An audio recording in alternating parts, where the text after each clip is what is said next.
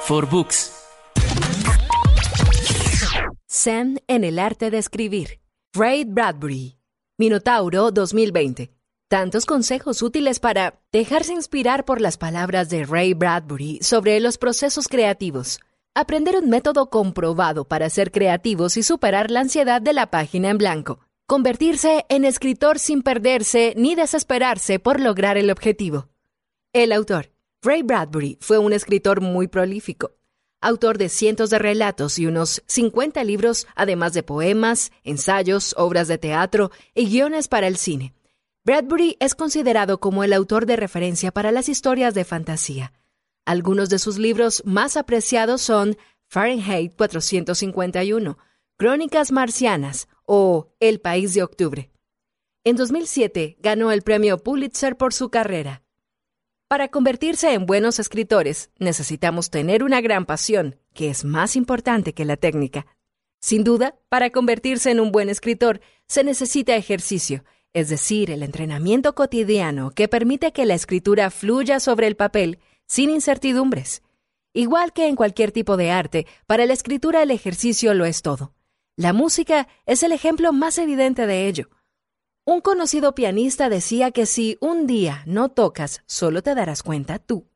Si no tocas durante dos días, los críticos se darán cuenta, pero si no tocas durante tres días, todos lo sabrán.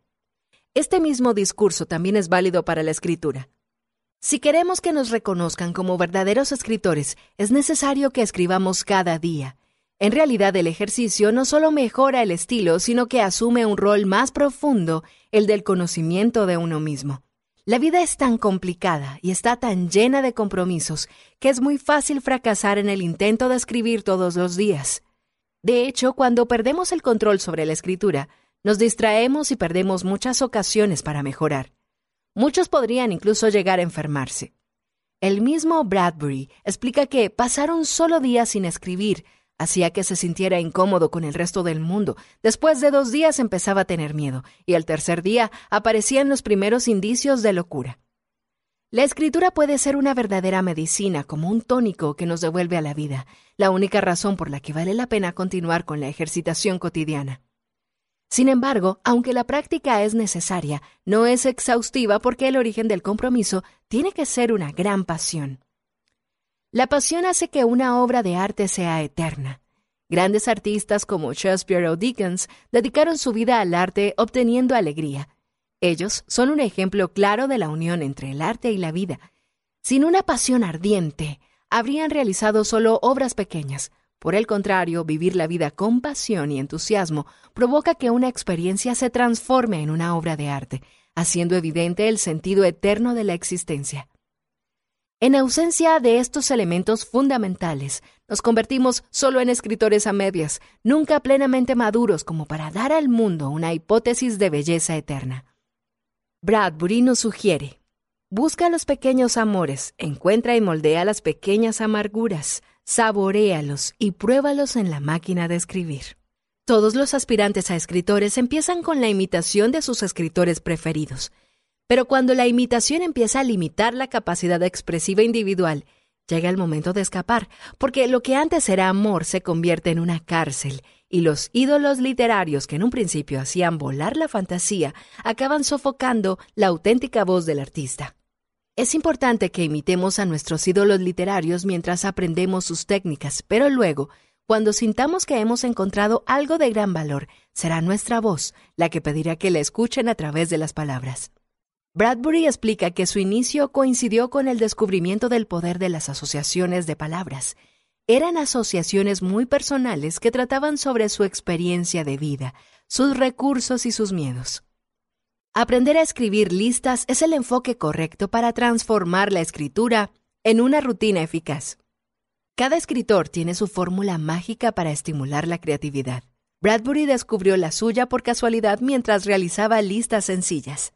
De hecho, crear una lista es una excelente forma para ejercitar la creatividad, porque utiliza libres asociaciones de ideas. Escribir una lista equivale a separar las perlas de un collar. Cada perla coincide con una palabra y cada palabra está asociada a la precedente y a la sucesiva. Escribiéndolas más por placer que por necesidad, Bradbury se dio cuenta de la existencia de un patrón recurrente en esas palabras dispuestas una después de la otra, como una sucesión de recuerdos que en su conjunto tenían sentido. En realidad el descubrimiento lo sorprendió aún más cuando entendió que esas listas le abrían las puertas a mundos inexplorados. De hecho, las listas eran el conjunto de recuerdos, sueños, miedos y hechos de su pasado. Se encontró a sí mismo en los rincones de la memoria, pero lo más sorprendente era que esas listas aportaban material infinito para escribir historias. A partir de ese momento, para él todo se convirtió en material de escritura, en una continua reelaboración de algo ya visto y vivido.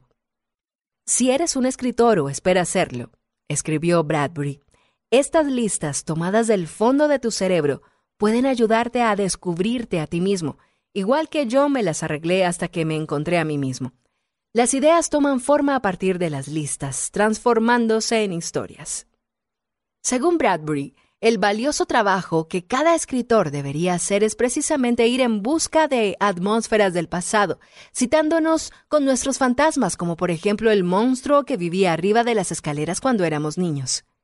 Evocando los nombres del pasado, con un cuaderno, un lápiz y una lista que escribir, dejamos que el yo secreto se despierte, atraviese la oscuridad y vuelva a nacer bajo una nueva apariencia. Las ideas no nacen por casualidad, sino que tenemos que buscarlas en nuestro interior. La originalidad está dentro de nosotros, así que solo está esperando a que la evoquemos para mostrarse completamente. Cultivar la creatividad mejora nuestra relación con la escritura. Si el objetivo es lograr sacar lo que está oculto en el interior, es importante que alimentemos nuestra alma de manera correcta y constante. Leer es siempre la mejor acción para ejercitar el alma es mejor leer cualquier tipo de escritos que hayan realizado otros escritores, desde poesía hasta ensayos, historias y novelas. La poesía nos obliga a ejercitar algunos músculos que a menudo no utilizamos, expande los sentidos y los mantiene en excelentes condiciones. La poesía es metáfora, pero también similitud concentrada.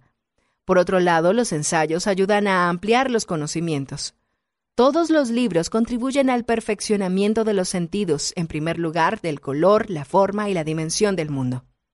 Puede ser útil aprender algo sobre la audición o el olfato, ya que los personajes tienen que tener nariz y orejas para no perderse la mitad de los olores y los sonidos de la ciudad durante la historia. Los sentidos son fundamentales porque el lector debe tener la impresión de estar allí junto al personaje. Por lo tanto, leer de todo nos abre la mente. También puede ser útil leer relatos y novelas de autores lejanos por afinidad, porque ésta podría desarrollarse en un futuro adoptando nuevas técnicas diferentes a las habituales. Por último, necesitamos caminar. Leer mientras damos largos paseos al aire libre alimenta a la musa interior y la hace prosperar para que la escritura cotidiana, acompañada por un espacio sagrado en donde encontrarse, un lugar limpio y bien iluminado en donde tener a la musa, haga que la experiencia de la escritura sea completa. Llegados a un cierto punto, la musa tiene que transformarse y tomar forma. Para alimentar a la musa debemos tener hambre de vida desde bien pequeños, e ir a bibliotecas y librerías es una ventaja para la creatividad. Una historia está allí donde se encuentra el amor. Tal y como afirma Bradbury, la escritura es un continuo acto de amor.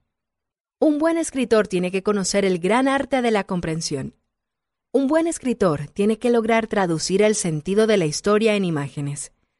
Si consigue encontrar la metáfora correcta, es decir, esa imagen que ilustra perfectamente el tema, se podrán sustituir hasta cuatro páginas de diálogo en una sola frase que contenga todos los elementos. Según Bradbury, el arte de escribir se encuentra en la capacidad de comprimir, es decir, su propia manera de quitar para aliviar, suavizar para acelerar, sintetizar para llegar a la mente y el corazón del lector. Lo más difícil es dejarse convencer por la bondad de una pista. Cuando la idea lucha por llegar, sentimos la tentación de rendirnos, y es precisamente esto lo que debemos hacer. De alguna manera, los gatos son un buen ejemplo de este curioso fenómeno. Cuando intentamos acercarnos a un gato, él se alejará, y es precisamente en el momento que decidimos irnos que el gato intentará que no nos vayamos. Las ideas funcionan de la misma manera. Cuando empezamos a irnos, la idea vuelve. Es por eso que cuando las ideas tienen dificultades en llegar, una posible solución podría ser insinuar nuestro alejamiento. El trabajo genera la relajación y la relajación ayuda a no pensar que es la mejor condición para crear. Crear una obra, ya sea de escritura o de otras formas artísticas, siempre requiere mucho esfuerzo, aunque se puede crear sin que los nervios se cansen. Lo hacen los atletas y también los artistas, los pintores, los alpinistas e incluso los budistas zen. Llegados a un cierto nivel podemos expresarnos estando en equilibrio. Existe una alternancia perfecta entre trabajo y relajación. En primer lugar, porque quien trabaja y siente que trabaja bien se sentirá en paz y podrá relajarse. Por otra parte, la relajación también nos permite liberar la mente de los pensamientos, y el no pensar trae más relajación. Si un escritor logra escribir entre mil y dos mil palabras al día, se construye la carrera, realiza un relato a la semana, es decir, 52 al año, que multiplicados, por ejemplo, por cinco años, hacen un buen número de relatos realizados y acabados. En este caso, la cantidad gana sobre la calidad porque la cantidad determina la calidad. Cuanto más escribimos, más mejoramos. Lo que al principio son solo esbozos, gracias al ejercicio, se convertirán en retratos, luego en paisajes y finalmente en obras de increíble maestría y belleza. La cantidad ofrece la experiencia que con el tiempo nos lleva a la calidad. Hablando de calidad, también podemos añadir el concepto de fracaso, entendido como producto que aún no está maduro. Según Bradbury, fracasar forma parte del juego y es necesario tener el valor para fracasar. En el fondo, quiere decir que lo hemos intentado, seguros de que antes o después llegará una victoria. Para un escritor, renunciar es la muerte. Quien abandona incluso antes de haber empezado pone una piedra encima del sueño que seguirá siendo tal para siempre. El fracaso es más bien parte de un proceso dinámico y en continua evolución, y visto que la tarea del escritor es conocerse a sí mismo, es necesario darse el tiempo necesario para explorar las profundidades del alma. De hecho, trabajar quiere decir darnos la posibilidad de conocer a la única persona que tenemos el deber de conocer y la única persona que vale la pena conocer, es decir, nosotros mismos. Conseguir externalizar lo vivido, la historia de un individuo, escrita desde el punto de vista de su verdad individual, es el objetivo final del escritor. Y la verdad individual es lo que alimenta las historias y una vida bien vivida. Vale la pena explorar todos los campos porque cada uno de ellos promete un desarrollo evolutivo. También los campos más complicados, los más dolorosos, abren las puertas de reinos maravillosos. Al igual que el arquero tarda muchos años en preparar su tiro, aprendiendo a empuñar el arco con la posición exacta de la flecha. También el escritor tarda años en encontrar su verdadera voz interior. De la misma manera que el arquero, el escritor tiene que continuar creyendo que lo podrá conseguir y así estar preparado para cuando llegue su momento. De repente se dará cuenta de que serán los propios personajes los que hablarán en su lugar, desarrollando la historia. Pero esto solo podrá suceder cuando las emociones libres de hipocresía literaria y prejuicios comerciales hagan que la página explote exclamando la verdad. Escribir una trama es como dibujar un mapa que sigue estando allí cuando la acción ya ha pasado. La trama llega después de los hechos, nunca antes. El mapa expresa el deseo de la persona que quiere partir, correr y alcanzar una meta. Y este deseo contiene un gran dinamismo. Allí, en donde hay movimiento, también hay amor, y tal como afirma Bradbury, el trabajo del escritor equivale a la palabra amor. Citas. Cada mañana salto de la cama y me pongo en pie encima de una mina. La mina soy yo. Después de la explosión, paso el resto del día juntando los pedazos. Si escribes sin entusiasmo, sin pasión, sin amor, sin diversión, solo eres medio escritor. Cada vez que oyes un eco proveniente de tu subconsciente, te conoces un poco mejor. Un eco pequeño da inicio a una idea. Un gran eco permite el nacimiento de una historia. Lo principal es comprimir. Existe una relación entre los mejores poemas y los mejores guiones. Ambos recurren a imágenes compactas. Si consigues encontrar la metáfora o la imagen correcta y ponerla en escena, podrás sustituir cuatro hojas de diálogo. La cantidad aporta experiencia, pero la experiencia solo aporta calidad. Debes tener claro que la fama y el dinero son los dones que se te ofrecen solo después de que hayas dado al mundo tus mejores dones, es decir, nuestras verdades solitarias e individuales. Para recordar, Ser escritor es uno de los mayores privilegios que la vida puede ofrecernos. De igual manera que no todos pueden serlo, a muchos les gustaría convertirse en mejores escritores. La técnica y los ejercicios continuos tratan sobre la elaboración de listas improvisadas. Incluso la lista de la compra puede llegar a ser un ejercicio interesante. El rol de la lista es muy sencillo, evoca en la mente imágenes del subconsciente que durante décadas se han quedado atrapadas en el alma. Por lo tanto, empezar a escribir una lista insta al subconsciente de manera casual y creativa a liberar antiguas emociones, sensaciones y miedos. A partir de este embudo de historias del pasado, podemos tomar prestado algunas ideas que rápidamente se transformarán en historias. For Books